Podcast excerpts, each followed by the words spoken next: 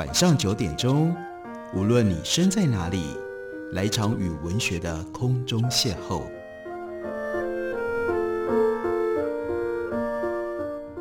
杨照谈书，邀您一同遨游文学世界，认识古今中外的经典之作。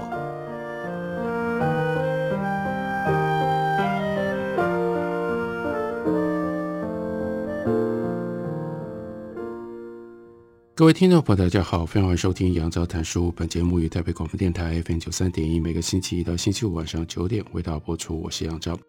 在今天的节目当中，要为大家介绍的，这是 Roy Monk 他所写的《维根斯坦传》，书名叫做《天才的责任》，这是卫城出版公司刚刚出版的新的中译本。这本书用非常详细的方式探索了维根斯坦到底是一个什么样的人，还有将维根斯坦的生平跟他的思想。结合在一起，这其实真不是一件容易的事情。Ray Monk 特别用这种方式帮我们介绍维根斯坦是什么样的一个特别的人。维根斯坦散发着非常特殊的魅力，远超过他对于二十世纪哲学发展的无比影响所能够解释。这也是为什么要特别为大家介绍这本书。对于即使不是对哲学那么样有兴趣，更不要说是对于西方的现代哲学。有着热情或者是有好奇的人，你都还是可以来读一下这本书，认识一下维根斯坦这个人。因为在西方，就连不太关心分析哲学的人，也都深受到维根斯坦的吸引。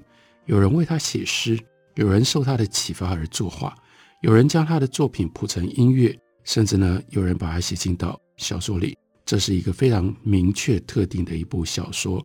这部小说呢，他的书名叫做《The World as I Found It》，这是非常有趣、非常好看的一部小说。作者呢是 Bruce Duffy。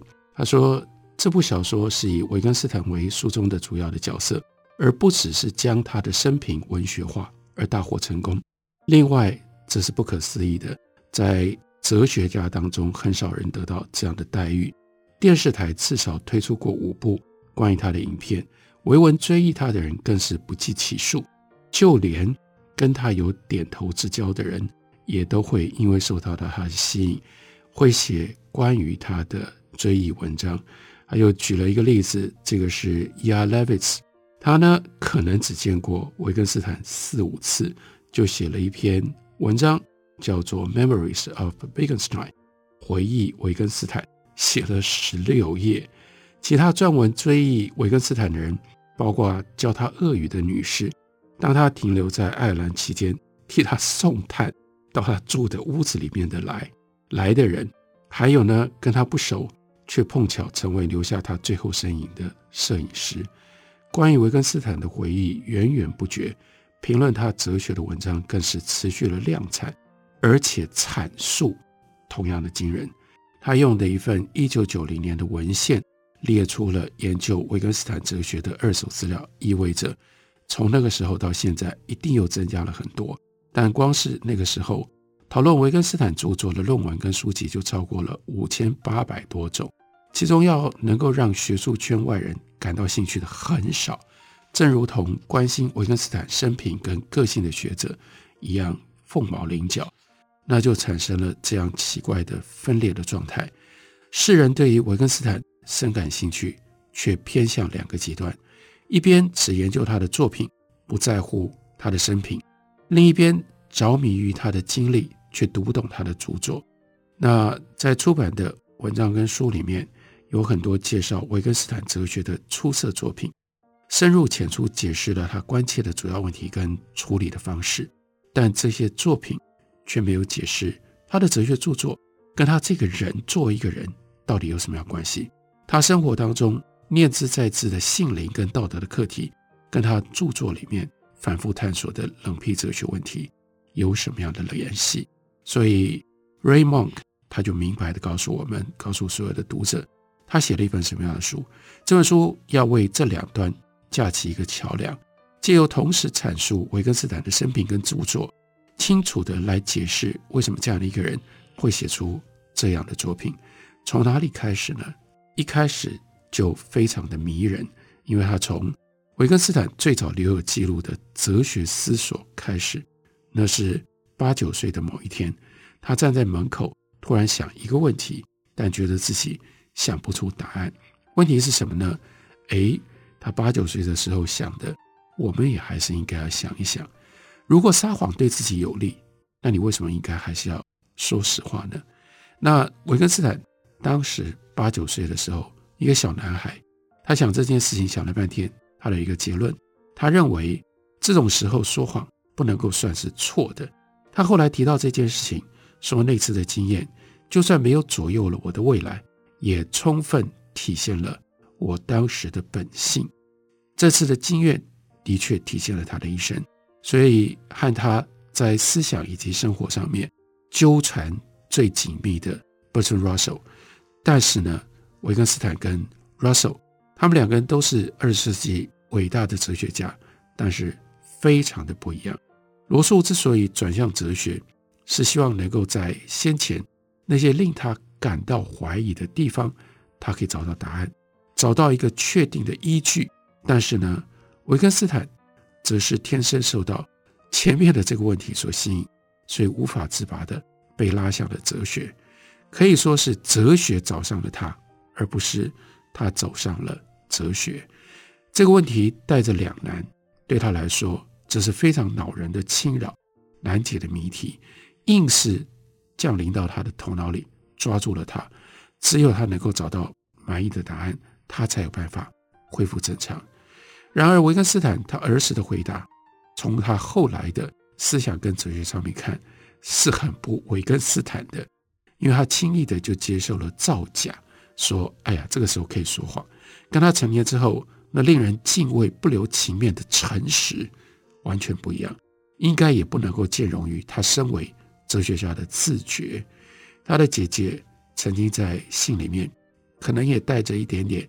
开玩笑的语气称呼他说“大哲学家”，但维根斯坦他在回信里面又是很认真的说：“不要叫我哲学家，你称呼我叫做一个求真的人，我就已经很满意了。”从小时候到他后来思想的开展，并不是想法改变了，无宁是性格的转变。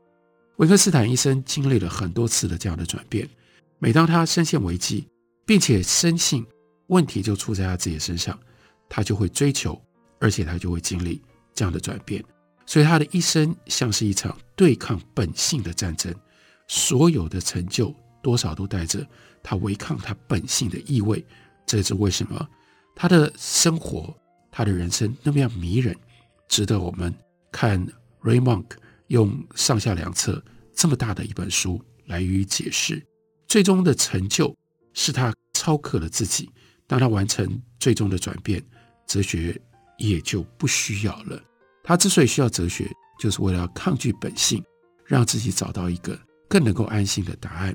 那在书里面又用了一个非常有趣的例子来描述、形容维根斯坦。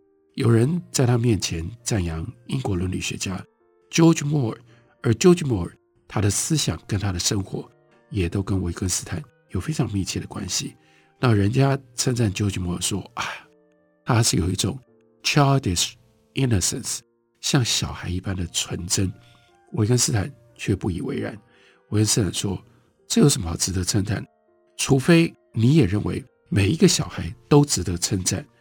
你说的这种纯真，如果他不是奋斗得来的，那他只是天生还没有受到诱惑，这不是个成就，这有什么值得肯定跟值得赞扬的呢？”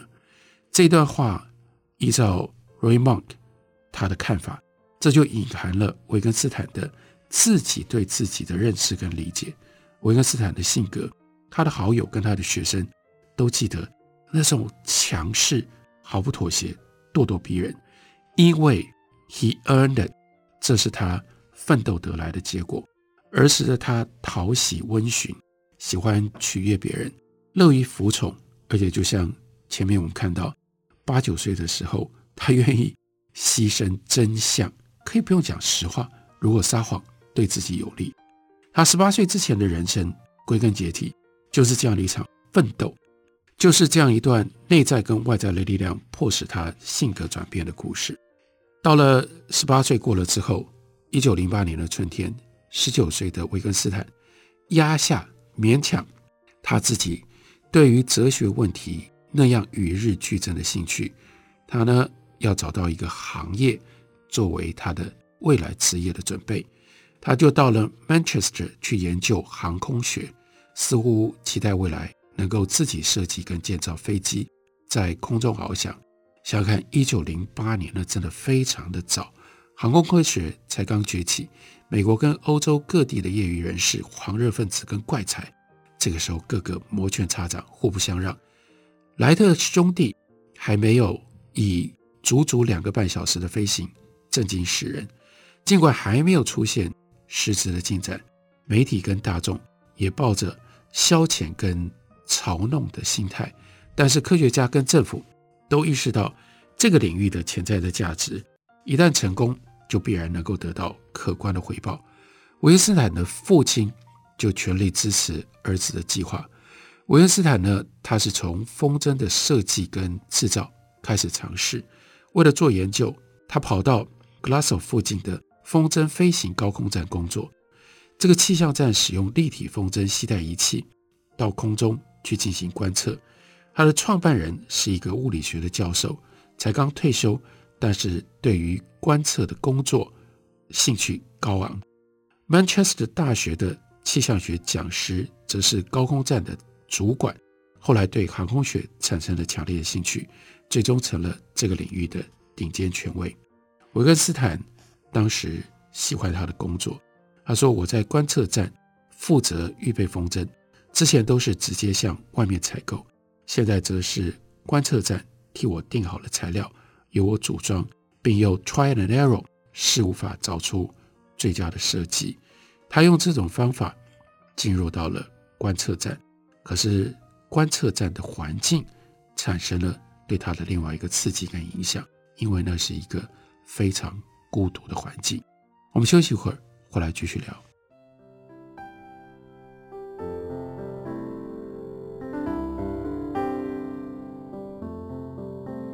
听见台北的声音，拥有颗热情的心，有爱与梦想的电台，台北广播 FM 九三点一。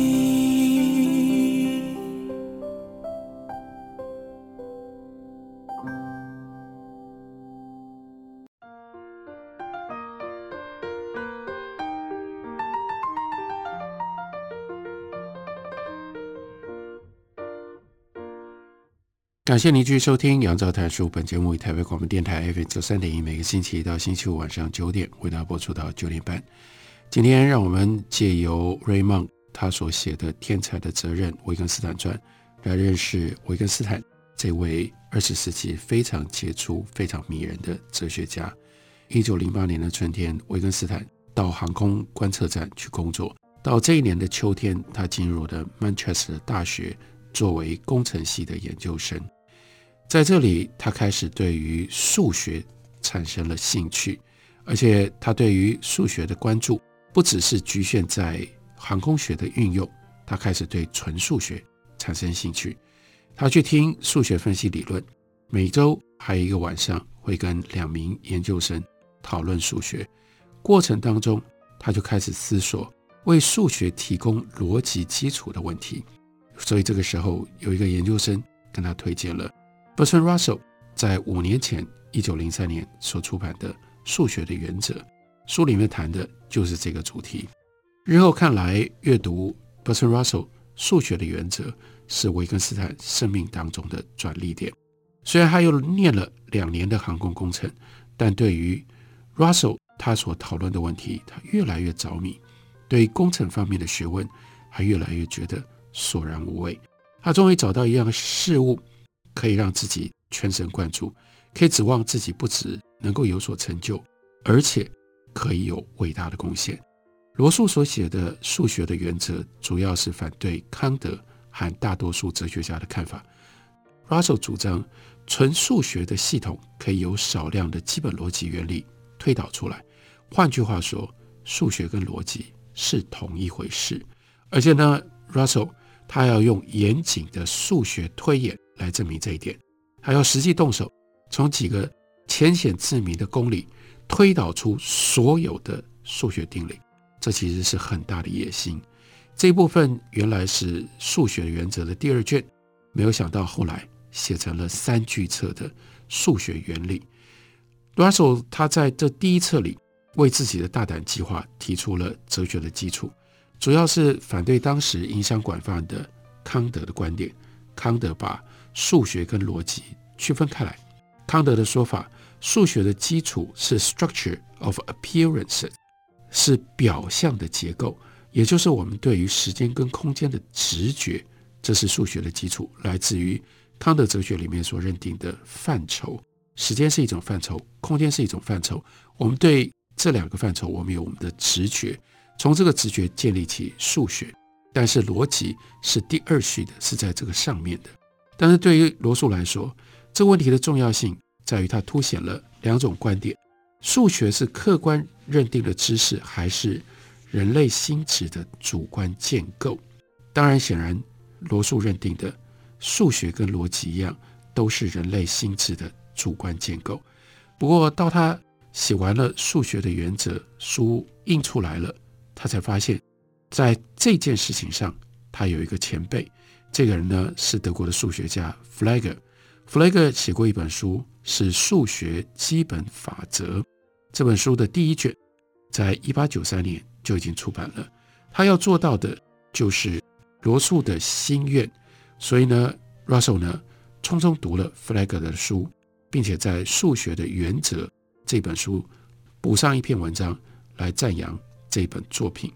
在此之前，弗莱格的作品默默无闻，读过的人很少，懂的人更少。Bertrand Russell 很可能是首先看出这本书重要性的人。但是他真的很聪明，所以他匆匆看过了弗莱格的书之后，就察觉到弗莱格漏了一个难题。这个难题乍看影响不大，但难题的解答会成为数学基础的关键问题。所以，我们来稍微了解一下，到底这是什么？为了要替数提供逻辑的定义，弗莱格使用了类的概念。他把类定义为概念的外延，也就是人的概念对应人的类。桌子的概念对应桌子的类，以此类推。接着，他提出了一条公理：每一个有意义的概念都对应一个对象、一个类，这就是概念的外延。然而，Russell 这样一路推演下去，却发现这条公理会导致矛盾，因为有些类属于自身，有些类则不是。所有类构成的类，这也是一个类啊，这是他自己。本身，人所构成的这个类不是一个人，并不属于人自身，也不属于自身的类在一起。人的类，人所集合的所产生的这个类别，不是一个人，它不属于自身。所有不属于自身的类在一起，就是所有不属于自身的类的类。问题来了，这个所有不属于自身的类的类，到底属不属于它自身？无论属于或者是不属于，结果都是矛盾的。弗莱格的公理完全从逻辑推演上面就会推出这样的基本的矛盾，因此呢，就不适合作为数学的基础。Russell 要发表他的这项推论之前，他先写了一封信，通知当时在德国耶纳大学撰写《算术基本法则》第二卷的弗莱格。弗莱格虽然匆匆写了一篇不完全的回应放进到书里面，但他心里明白，因为他是一个聪明人，这个悖论证明了他的系统有致命的缺陷。Russell 自己则规避了这个悖论，他称之为叫做 Theory of Types 类型论。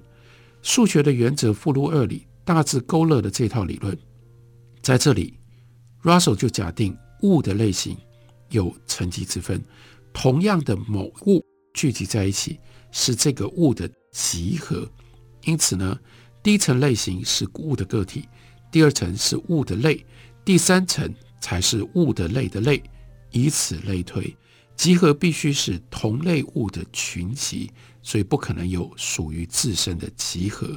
自身跟集合，集合就是外于自身的，不可能重叠在一起。这一套类型论避开了弗莱格所遇到的这种悖论，不过毕竟有一点点勉强。或许物的类型真的有很多种。世上也不存在属于自身的集合，但这样的预设很难说是 Russell 希望赖以为根底的自明逻辑真理。他也对这件事情不满意，在数学原则的书末，他就特别讲这个难题我还没有能够彻底的解决，但因为推理的根基必须要从这里开始，所以我衷心呼吁所有的逻辑研究者关切。这个难题，这句话就勾引了维根斯坦。他遵照罗素的呼吁，开始认真的研究，希望能够破解这个悖论。他在 Manchester 当研究生的头两个学期，花了很多的时间，仔细的研读这两本书《数学的原理》和《算术基本法则》。在一九零九年四月之前，他就写出了第一个解决的方案，然后呢，寄给了罗素的朋友。这是一位数学家兼数学史学者 Philip Youngden。然后呢，当然维根斯坦吸引了罗素的注意，接着他就到剑桥去找罗素，转而从航空工程学变成了一个数学家、逻辑学家。罗素非常喜爱这个学生，因为这个学生太聪明了。不过，罗素跟维根斯坦在基本的个性上面其实非常的不一样。Raymond 就告诉我们，罗素跟维根斯坦的理论激情不是像罗素以为的那么样的相似。在第一个学期结束的时候，维根斯坦已经觉得可以对罗素的作品直言不讳，意思是有些地方他喜欢，有些地方他不喜欢。他对于罗素完成的数学原理的美满怀的倾慕。形容它像音乐一样，这也许就已经是他能够给出的最高的赞美了。这里面的问题在哪里？意味着那是一种美，而不是一种知识的根底。他不喜欢多数的通俗的著作，尤其是一个自由人的崇拜和哲学问题最后的一章哲学的价值。维根斯坦到了什么样程度？他不喜欢说哲学有价值。他说：“喜欢哲学就做哲学，不喜欢就不会，如此而已。他自己最强烈的冲动就是哲学，没有什么哲学有价值没价值的这种判准，这无意义。很难相信维根斯坦的态度会像罗素所描述的那么样干脆。毕竟他在找罗素当他的老师之前，就已经发现哲学是他最强烈的冲动。不过他仍然会摆荡在。”责任跟冲动之间纠结了很多年，他确实相信人应该要顺从、顺应冲动而活，像他的父亲汉斯和所有的天才都一样。但他同时拥有比这些天才都要更高度的强烈的责任感。这也就是为什么 Roy Monk 他的这本书书名叫做《天才的责任》。他还会不时陷入在自我怀疑而踌躇不前。罗素对他的鼓励那么样重要，因为那让维根斯坦得以摆脱了怀疑，开心地听从自己最强烈的冲动。他一得到罗素的鼓励，就立刻转读哲学，让他的家人吓了一跳。他在学期末告诉罗素，自己有生以来最快乐的时光就是待在罗素家的时候，但这份快乐。不只是出于听从自己的冲动，更来自于他深信自己既然拥有不寻常的哲学的天赋，他有权利这么做。但是维根斯坦的一生最值得我们重视，也是一般不是学哲学的人来读这本书可以得到的最大的收获，那就是如果你有这样的能力，你需不需要考虑你的责任？这样的一个人这么大的天才，但他却纠结在。天才的责任应该要如何处理、如何解决？如果不是这个强烈的责任观、责任感的话，他不会变成这样一个复杂曲折的人。可是我们从他的人生的复杂跟曲折当中，我们体会我们也必须要去思考，到底什么是人活在这个世界上的责任。这本书 Ray Monk 他的《天才的责任》，虽然英文本已经出版了三十年，不过我们还是非常高兴，在这个时候可以看到未曾出版给了我们新的中译本。感谢你的收听，明天同一时间我们再会。